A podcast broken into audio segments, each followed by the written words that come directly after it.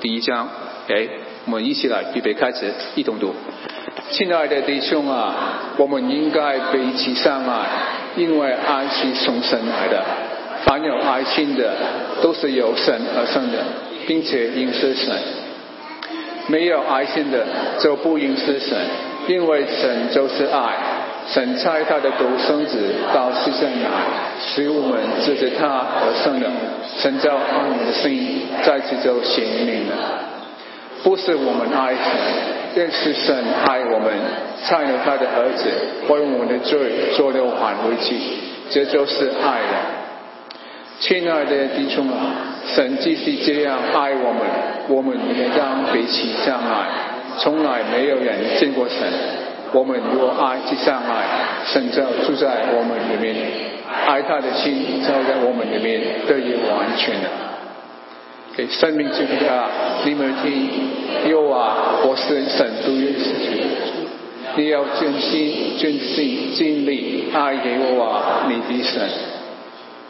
我今日所吩咐你的话，都要记在心上，要要殷勤教训你的儿女。无论你坐在家、行在路、躺下、起来，都要谈论。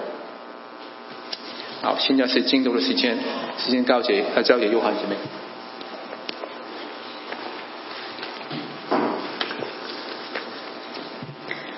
我们一起低头来祷告。亲爱的天父，感谢你，感谢你赐给我们生命气息动作，感谢你让我们今天可以在这里。自由的来敬拜你，天父，感谢你赐下你的儿子耶稣基督，为我们每一个人的罪而死。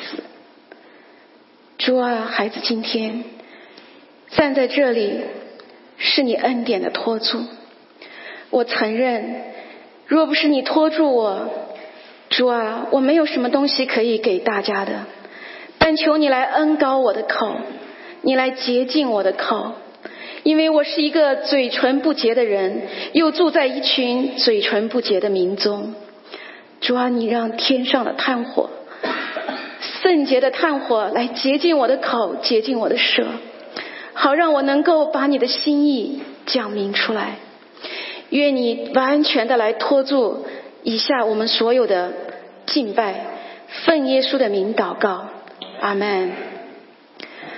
感谢刚才弟兄姊妹的敬拜，我很感动。他说：“幸福是什么？幸福是相信圣经里面句句都是真理。幸福是什么？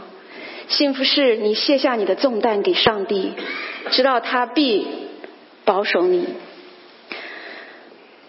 我今天的主题其实也是在讲到，嗯。主要是我自己，因为我也不是什么传啊牧师，我想我跟大家分享的就是我自己里面我所领受的神的爱。今天我要讲从我的原生家庭讲起。我的原生家庭是一个无神论的家庭，我的爸爸是一个共产党员，我的父亲是一个非常慷慨大方。我为什么说他是一个慷慨大方的人？因为他常常借钱给别人，他有会借，他没有他也想借。我的父亲非常的廉正、廉洁，因为他是一个指导员。我们新我是新疆建设兵团的，他是一个指导员，常常会有一些人拎着大小的礼物到我们家找他帮忙办事。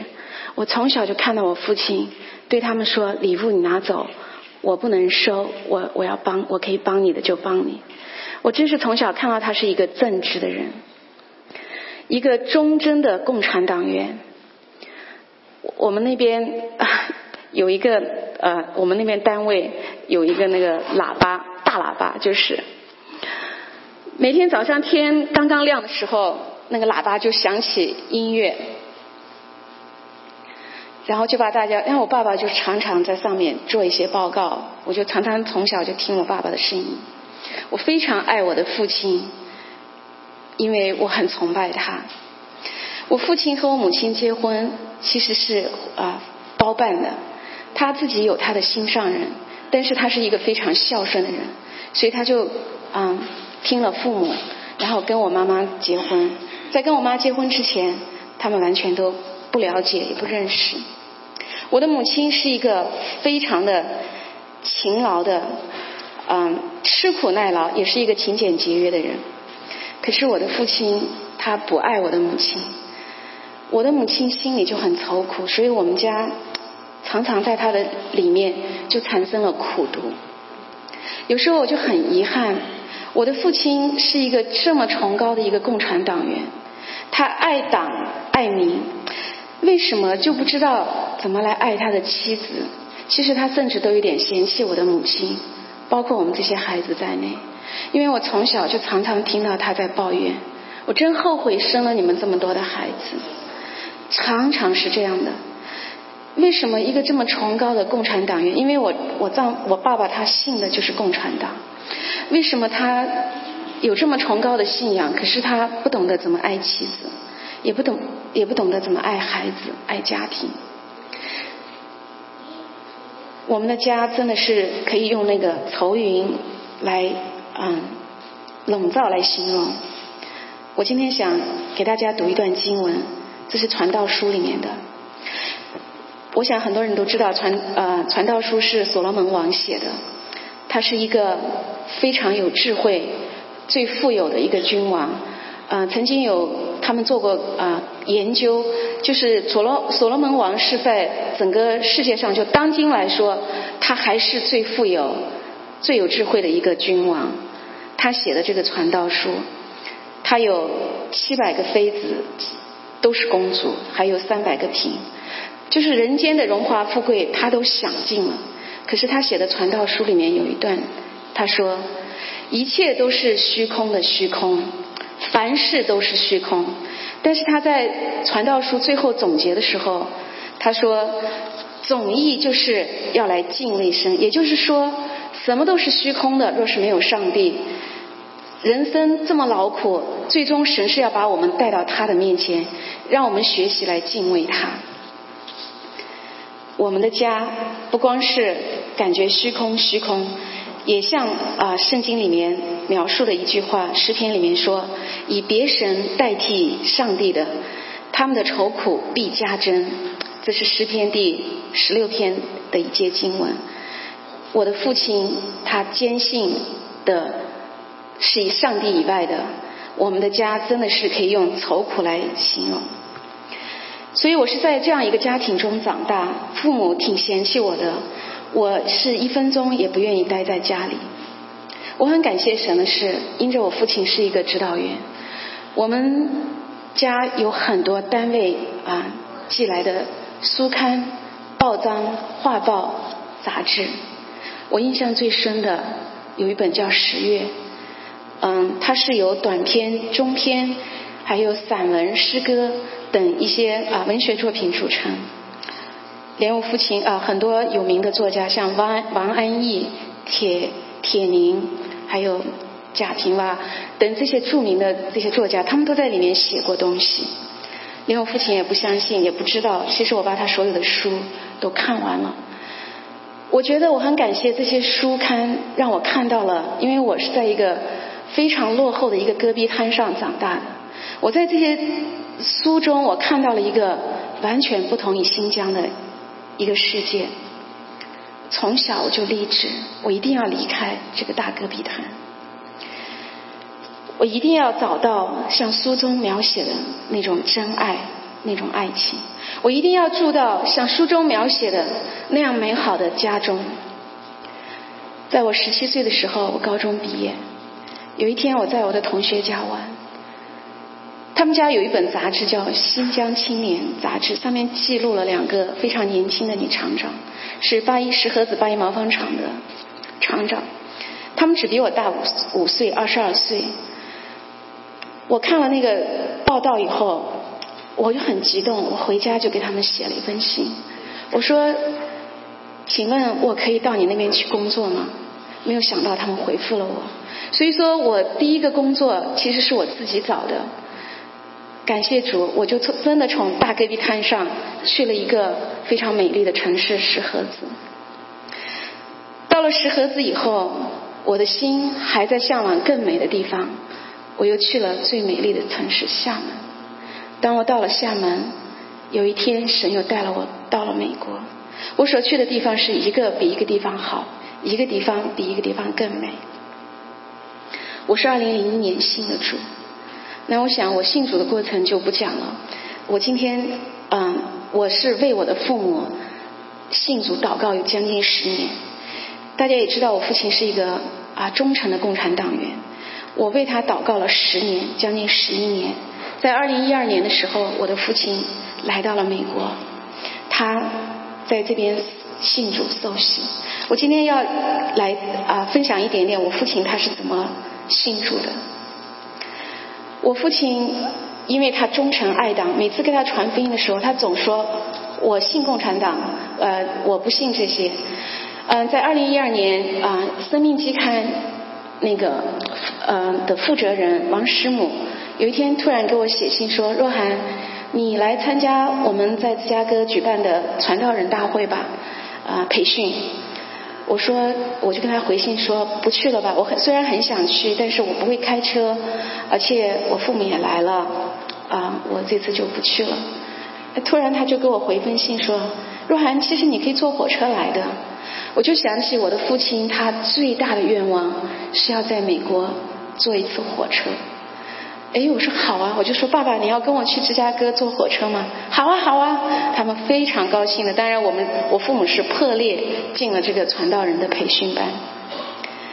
当时在呃这个传道人培训啊午间吃饭的时候，嗯，王师母跟我的父亲就交流关于信仰的事情。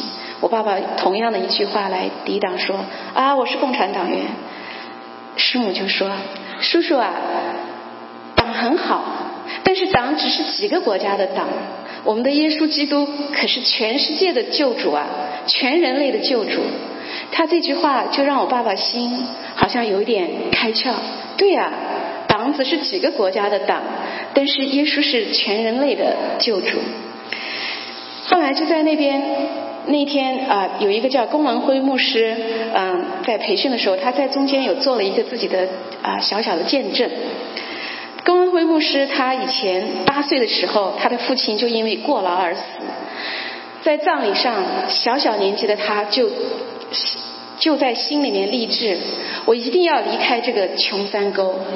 但是后来他还是没有离开，他做了民工。曾有一个跟他一起挖地沟、碎大地的一个民工，就有一天突然就不小心被火车撞死。在那个葬礼上。面对这个尸体不全的伙伴，他再次立志一定要改变自己的命运。后来他就回去立下心志上学上大学，后来结婚和妻子一起拼命的赚钱。在一九九二年，他就成立了自己的公司，是中国当时第一批的私营企业。后来有钱了，有房子了，有车子了，有孩子了。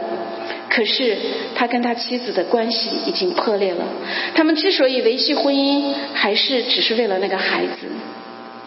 但是他的心依然想成为中国的比尔盖茨。但是就在他一心想当比尔盖茨的时候，上帝呼召了他。他说他在那个时候不知道为什么就很想到美国去看他一个美国的朋友。那个朋友那天请他到布道会上面去见面，当时他心想：“哎呀，他在这个朋友在找精神寄托，他是为了拯救这个朋友，他就去了这个布道会。没有想到，在那个布道会上，神的真理触摸了他的灵，他突然间明白。”为什么他的父亲？为什么他的民他曾经的民工伙伴，以及他在生意场上这些伙伴们遭遇的种种的这些痛苦，他突然明白为什么会有这些遭遇。在那个布道会上，他哭了很久很久，一个大男人。也就在那一天，他把自己的生命交给了主。后来神继续呼召他。呼召他去做宣教时，他就全然放下一切，进入了宣教的池塘。我的父亲坐在下面，听他讲完这个见证，他当时。激动的站了起来，没有人。当时是一个培训，他激动的就站了起来说：“今天龚文辉牧师的见证太让我感动了，我太感动了。在中国，企业家有钱以后，他们都包二奶或者是吃喝玩乐，可是龚文辉牧师居然会抛弃一切来跟随主，甚至还要为了主去非洲这么贫穷的地方去宣教。我真是太感动了，这个上帝太……伟大了！我今天决定了，我要来信靠这位上帝，我要来跟随他。整个培训，所有的人都呆住了。哎，这是一个传道人的培训，怎么会有一个不是牧师就是传道人，不是传道人就是教会的长老或是重要同工？怎么会有一个不信的人？感谢主，神借着。王师母还有龚文辉牧师，圣灵在他里面做工。他回来以后就坚决的决定受洗。可是就在他受洗的前两天，他接到了新疆打来的电话。我们家我爸爸的一个旧房子厨房那边着火了，整个房子一半被烧了。那天是礼拜五，他礼拜天就要受洗了，他很难过。他跟我说：“我才刚信主，怎么就出这样的事？我看上帝连我的房子都保不住。你跟宋牧师说一下，我还我看我还是不要受洗了。”当时我什么都没有说，我就跪在一个房间里为他祷告。我甚至也写了紧急代祷给我们教会一些很爱主的弟兄姊妹们。让他们一起来为我的父亲祷告，因为我知道我父亲受洗之前一定会有拦阻，我没有想到会是这么大的一个拦阻。每一天照常晚上，我们一家人在祷告的时候，我听到我的该我父亲祷告了。我听到我父亲祷告说：“主啊，我听说我家的房子烧了，我很难过，我也很失望。”但是我想，这可能是你对我的考验吧。房子烧了就烧了吧，我还是决定来信靠你。星期天，我还是决定要来受洗。我听了我父亲的祷告，我流泪了，我非常的感动，因为我知道这是圣灵的工作，不是我们人能所做的。感谢主。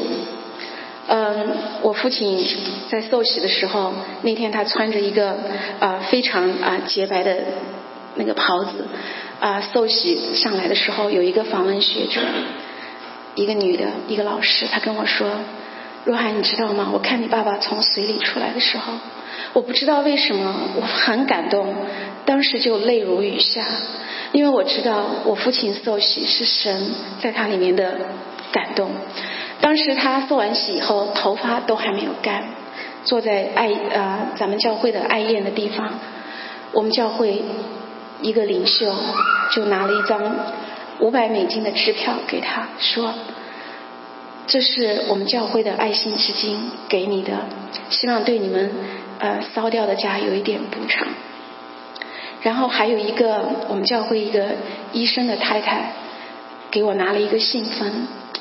对我说：“把这个拿给你父亲，但是不要告诉他是谁给的。”晚上回家的时候，我就打开，我父亲打开一看，里面是一千美金。我父亲就一直问我：“这是谁谁给的？”我跟他说：“他不让说。”我爸爸就非常的感动，他说：“当时他就非常感动，他说我做。”我在中国，我在做指导员，我一直在做政治思想工作。我常常就是教导别人怎么样做好人、做好事，但是每一次都像一个号召，实行起来都很难。怎么会在教会有这样的事情？做好事默默的不留名。那次不光是他，我们教会还有一些其他的弟兄姊妹都有默默的给他钱。他很感动，他就想起当年在我们单位啊，当时我就跟我爸爸说，他一定要找出这个人是谁。我说爸，你不要找出是谁，这是神的爱，是神感动他爱你。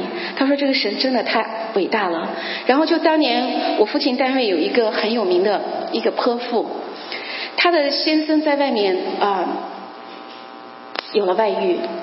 那你想，他本身就是一个泼妇。到这样的事情，他就整天骂大街，又打又闹又骂。那我父亲就常常去调解，做他的工作，一点用处都没有。后来突然有一天，这个女人信了主。她信主以后，她不光不再去骂这个她的情妇，她还去主动跟这个情妇道歉，为她过去的所作所为。不但如此，在那个最农忙季节的时候，他去这个他的情妇家去帮他搜酒花，整个单位的人都感到很稀奇。我的父亲在此也想到这件事。是啊，真的只有耶稣基督能做这么伟大的事情。感谢主，我父亲信主了，我很感恩。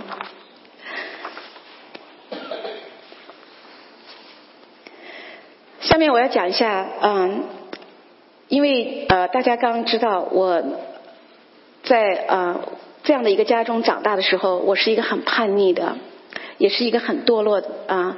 因为在家里找不到爱，我就常常要到啊外面去寻找爱。那你想，我就是落入到一个怎样的一个危险的光景当中？所以我提醒在座的所有的父母，如果你有孩子，你一定要好好的。来关照你的孩子，不要整天光忙着外面的事情。我曾经听过一个广播说：“你能给孩子最好的是什么？”他当初说了一句话，我很感动。他说：“父母的相爱是给孩子最好的教育。”我很阿门这句话。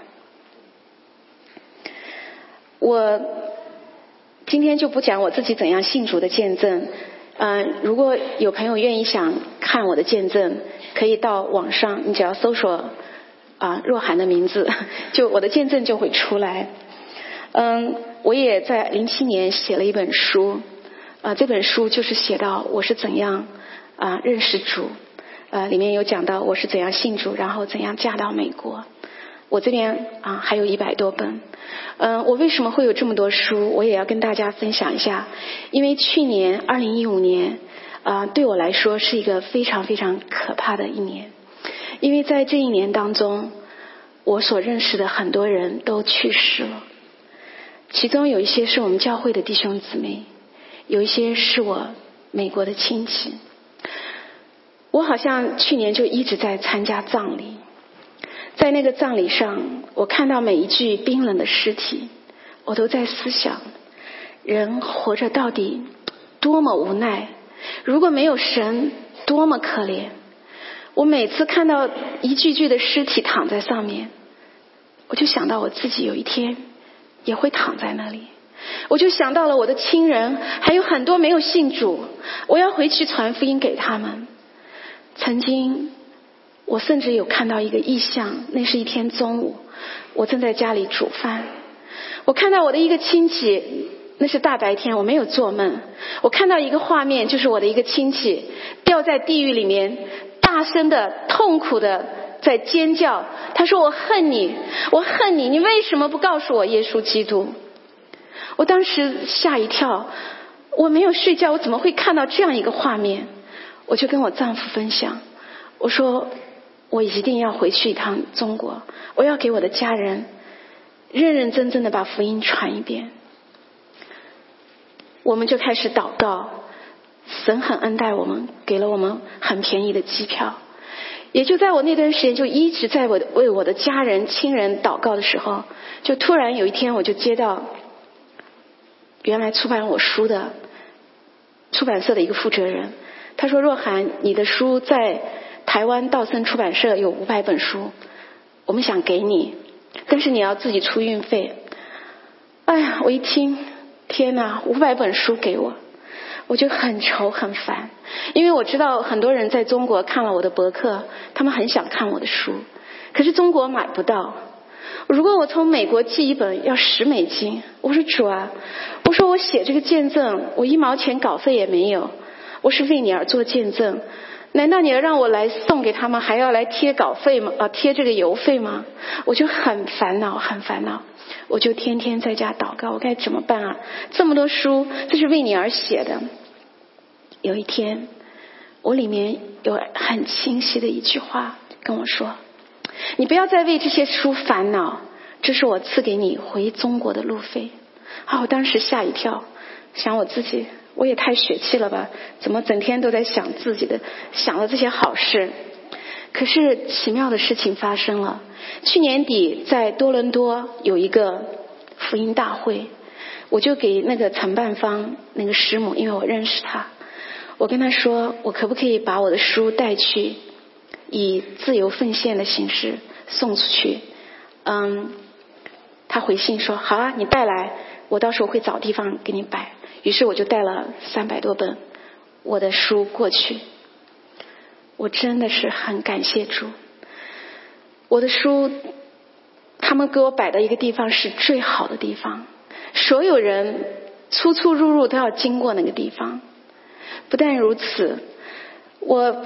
还在拆箱的时候，就来了一个人，问多少钱？我说随便自由奉献，他就扔下二十块钱加币，然后就拿了一本走了。然后接下来很多人就来拿我的书，因为我当时就说这本我没有标价，就说完全自由奉献。如果这个钱我会用到去新疆传福音，很多人拿我的书回去看，有一些人一个晚上看两遍。还有一些人第二天早上过来，一见到我就抱住我就哭。他说：“若涵，我在你身上看到了你对神的爱，我很感动，我要向你学习，也要这样来爱爱主。”更更奇妙的是，居然有一个姐妹就站在那个书我的书的地方，她对过路的人都在说：“你们一定要来买这个姐妹的见证，太好了，拿回去送给福音朋友看吧，可以带回家看。”我的书真的就像他在祷告中神允许我的，完全成全了我回新疆的、回中国的费用，全部是从那些书中。弟兄姊妹拿我的书，有些人拿走以后并没有给钱，他们都很多第二天拿来就把钱给我。所以我这次回新疆传福音，完全是神给我出的路费。我回新疆以后，我把福音每一家每户。都传遍了。那时候正好是大过年，我要带什么去传福音呢？我有祷告。后来我就每去一家，我不给红包，因为红包给不起太多人了。我就每一家提两桶很大桶的食用油，炒菜的油。然后我在美国带了一些巧克力，还有一些 T 恤啊，像 Friday Dinner 有一个 T 恤，我就。把这些装在里面，然后里面装一本圣经，装一本认识真理的书。因为我当时就是在新疆看了认识真理的书，信了主。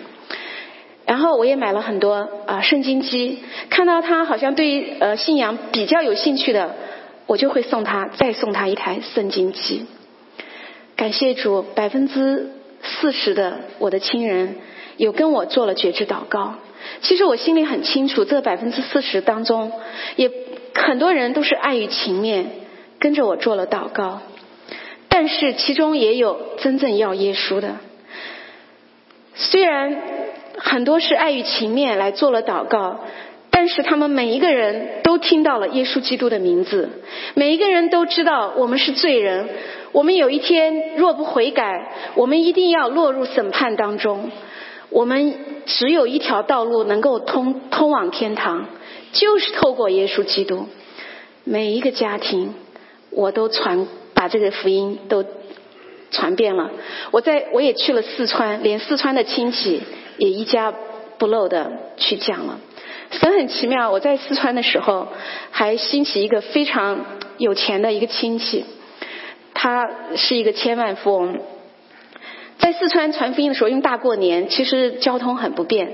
他就自告奋勇，开着他的宝宝马，一会儿带我去绵阳，一会儿带我去阆中。一路上我就跟他讲耶稣。那他带我去了每一个家庭，我就感觉神很恩待我。感谢主，赞美主。嗯，罗马书里面有说到这样一句话：凡求告主名的，就必得救。然而，人未曾信他，怎么来求他呢？未曾听见他，又怎么能信他呢？没有传道的，怎能听见呢？若没有奉差遣，怎么能传道呢？如经上所记，报福音、传喜信的人，他们的脚中何等的佳美！只是人还没有听从福音，因为以赛亚说：“主啊，我们所传的有谁信呢？”感谢主。我现在啊，想跟大家来嗯分享一下我自己，我的我的家庭，我的婚姻，我的家是一个以主耶稣基督为主的家庭。其实这个月是我和我丈夫结婚十周年的日子，感谢主，我是一个非常蒙福的妻子，因为我的丈夫他真的是神赐给我的。当初他是在一个叫国际的大教会的一个网站认识了我。他当时看到我以后，他就一直在神面前进食祷告。神很清楚的告诉他，这个是我为你预备的妻子。于是他飞到厦门来向我求婚。我们两个人的婚礼是在美国的一个小教堂里。在牧师的祝福、祝福跟证婚下，我们两个宣誓，在神的面前宣誓结为夫妻的。神很安待我们的家。以佛所书里面有这样的一段经文：你们做丈夫的要爱你们的妻子，正如基督爱教会，为教会舍己。然而，你们个人都当爱妻子，如同爱自己一样；妻子也当敬重她的丈夫。这了这两段经文教导我们如何来经营我们的婚姻。我想，这是我跟 Bill 我们的婚姻非常蒙福的一个关键。我丈夫真的对我非常的好，他真的是用基督的爱那样来爱我、包容我。我很清楚我自己。不是一个十全十美的妻子，我有很多地方非常的软弱。我的丈夫其实很多地方很像我的爸爸，他非常的慷慨大方，他也非常的廉洁正直，很孝顺。唯一不同的是，我的父亲爱党爱民爱工作，我的丈夫爱主爱人爱家。我父亲是一个忠诚的共产党员，但我的丈夫是一个忠实的。主的门徒，曾经有一个姐妹到我家来住，她的丈夫是一个收入非常、经济非常好的，她在我家住了几天。有一天，我看到她在那边默默的流泪，我问她你怎么了？她说：“若涵，你知道吗？我在你家真的感受到了爱，你的家充满了爱，我真的好羡慕你啊。”是的，我们家有爱，是因为耶稣基督住在我家。我们夫妻同心合意的服侍上帝。我们的生活目标很简单，就一个，就是为了荣耀神而活。我们的家接待了数不清的人。我们家没有奢华的一切，可是很多人在我们家就感受到了爱。我深信。就是因为耶稣基督在我们家，若没有耶稣基督来激励我们，我们不可能花那么多的时间、金钱、精力来接待那么多的人。若不是基督的爱激励我们，我们也不可能把我们收入的十分之一奉献给神的教会。那些钱其实也不是一个小数目，我们可以还我们家里的账单。我们家也有一些债务。房贷、车贷，包括我丈夫的一些学费，可是也可以买一些我们想买的东西，甚至可以去旅行。可是我们坚持要把神属于神的归给神，为什么？是因为神的爱激励我们可以甘心乐意的奉献。所以我要把荣耀归给神，因为是他释放了我们，使我们能够做到这一点。我的女儿一直是在基督教的私立学校上学，很多父母都不明白，若涵，你为什么要把你的孩子送到这么贵的学校？美国的公立学校是免费的，你为什么？那么注重，他们不明白为什么这么注重孩子信主不信主，爱主不爱主，花那么多的钱上这样的学校，我要怎么跟他们说呢？我们来看一段经文，《生命记》六章四节：以色列啊，你要听，耶和华我们的神是独一的主，你要尽心、尽性、尽力爱上帝你的神。我今日所吩咐你的话，都要记在心上，也要殷勤教训你的儿女。无论你坐在家里，行在路上，躺下起来，都要谈论。这就是为什么我那么在乎我的孩子爱主不爱主，信主不信主。因为至于我和我的家，我们一定要来服侍上帝。这不是口号，这是我们家的生活。我从来没有在学习成绩上来给他任何的压力。从小我就告诉女儿：你学习再好，如果你不懂得爱神，不懂得爱人，你就是一个失败的人。你的成绩再好，如果你自私自利，你就是一个失败的人。作为一个女人。做一个好女人是最重要的，做一个好妻子是最重要的，做一个好妈妈是最重要的，做一个丈夫的好帮手才是最重要的。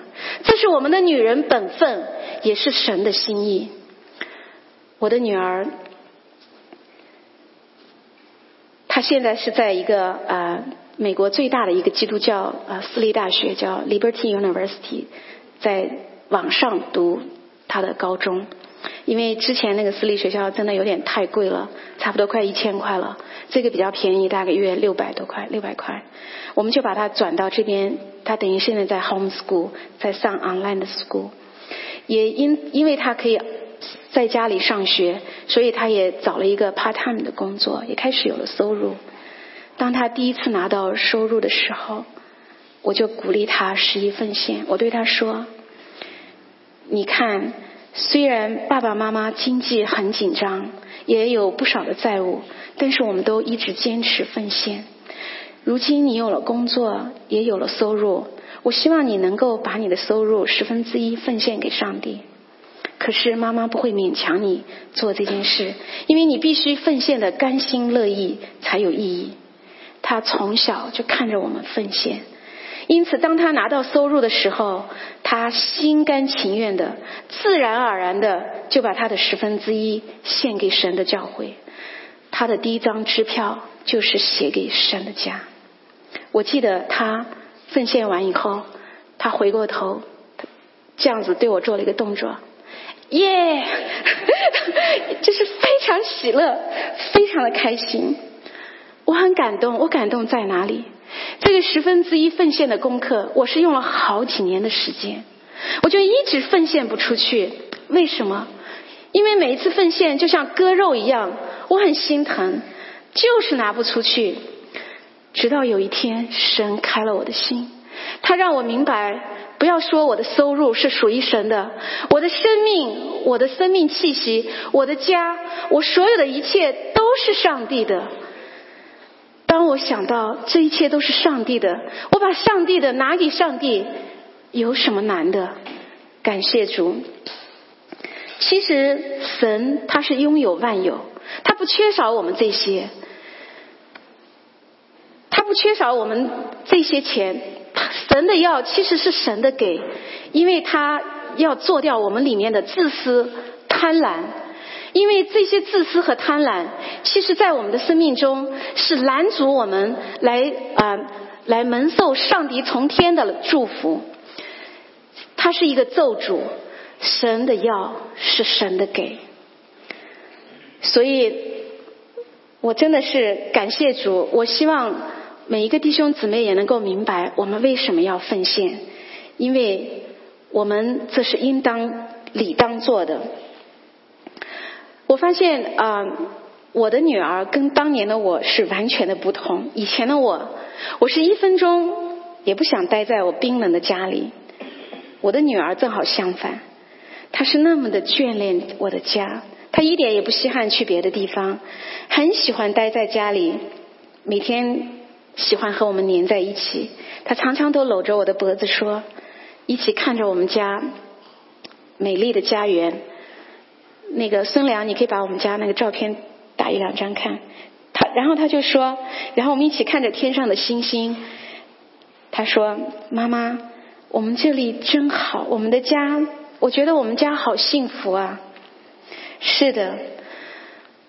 至于我和我的家，我们幸福，就像刚刚诗歌里面所说的，因为耶稣基督在我们的家里。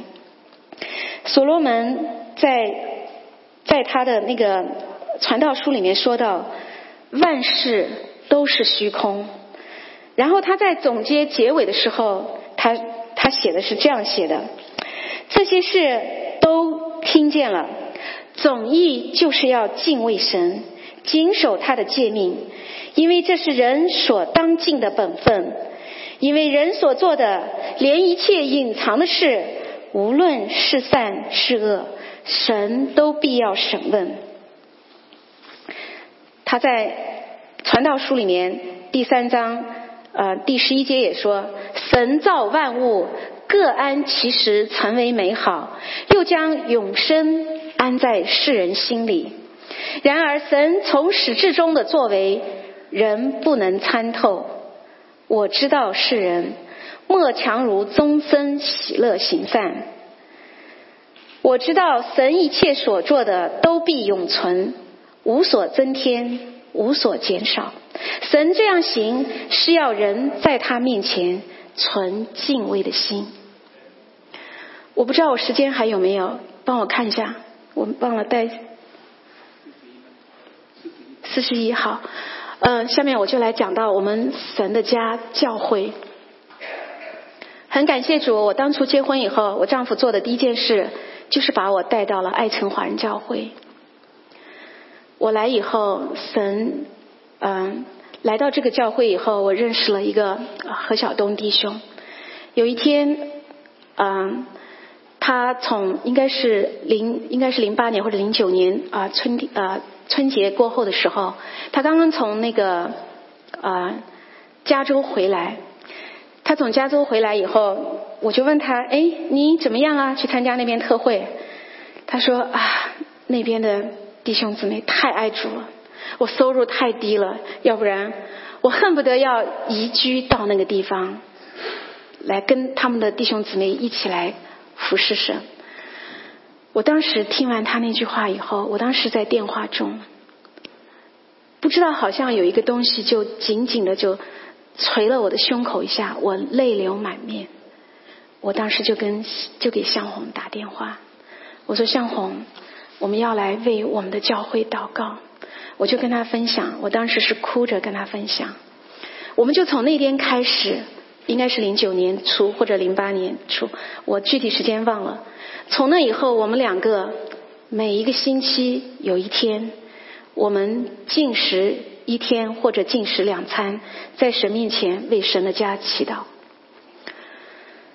嗯，后来向红姊妹她身体啊不太好，有一段时间她就啊没有祷告，是因为她的心脏开刀。但是那个时候，神已经在我们教会做工啊，带来了王牧师，然后我们教会就开始有了宗保带祷，还有嗯我们教会的祷告会也很多的弟兄姊妹来。真的，我就点点滴滴感受到，因为当初我第一次来我们教会的时候，我就感觉我们教会就是有一个很冰冷的那个氛围在里面。可是，我就跟那时候我就想到何晓东老师说的那句话，我看到人家居然为了这个教会，甚至想移居，我就在神面前祷告。我们就我相信我们教会很多人在为祷告，你知道神真是听我们祷告，在。去年的时候，我们教会真的现在成为一个很多人也想移居，就是在这里都不想离开的。因为曾经有一个吴小荣姊妹，他不想离开，因为他太爱我们的教会了，他就不想离开。可是神要把他带离开，他在我面前嘟囔了很多次：“我不想离开呀，我喜欢我们教会的弟兄姊妹呀。”我说：“神啊，你真是听了我的祷告。”然后还有一个啊，祝杰跟夏光吧，他们也特别，他们的孩子还有他们很喜欢我们的教会，就很想在我们的教会。我要感谢神，教会是神心意所在的地方。因为，嗯，我们在那个所罗门献殿的时候，你看到，嗯嗯，当时圣经有一句话是这样说，嗯，我的心，我的眼都在这殿中。那在旧约，人们敬拜神是在圣殿，可是新约以后，我们敬拜神。是用我们的心灵，因为我们的身体，每一个重生得救的基督徒，他的身体是圣灵的殿，所以神的心意也在我们的殿中。很多人以为教会是一个 building，其实不是，教会其实是我们这一群认识神的儿女们组成的。神的心，神的眼在教会当中。如果我们不爱教会，如果说我们爱神，其实是很牵强。甚至可以说根本不可能，所以我鼓励弟兄姊妹要来到教会，我们一起来在教会服侍神。因为你在教会服侍神的时候，你就能看到每个人身上有自己的软弱，每个人就像一面镜子，照亮他，也照亮自己。我们在学习服侍的过程中，才看到我们原来有这么多的未得之地，我们原来有这么多地方需要神来改变。真的，如果你不参加服饰，我们可能在家里还以为自己很好，但是在服饰的过程中，神开了我们的眼，让我们看见我们的亏欠。我今天早上我很对不起的，就是杨建姊妹很早，她就给了我报告事项，因为我这个礼拜要讲到，我很紧张。我今天才发现，我居然没有把那个报告事项放上来，为什么？因为我太软弱，我是一个很粗心的人。我真的是请大家也为我祷告，让我在粗心的这一块能够被主做掉。我觉得我我在这里请杨建姊妹原谅我，我以后一定一定要尽我的力来认真。感谢主。好，我们来一起祷告。主啊，至于我和我的家，我们要来服侍你。主啊，我们。我们都是你的孩子，主啊，我今天来到你面前，要为我自己，为着我的富家，为着我的列祖列宗，我们在你面前所犯的罪，我在你面前恳求你来赦免，求你赦免我们的罪，求你来洁净我们每一个人的家庭，主啊，你复兴的日子来到吧。主啊，你除去我们里面的软弱吧，你除去我们里面的自私吧。主啊，你教导我们如何做丈夫、做妻子，你教导我们如何来做妈妈、做儿女。主啊，至于我和我们的家，我们都要来服侍你，愿你来帮助我们，来走在这条服侍你的道路上。奉耶稣基督的名祷告，阿门。谢谢大家。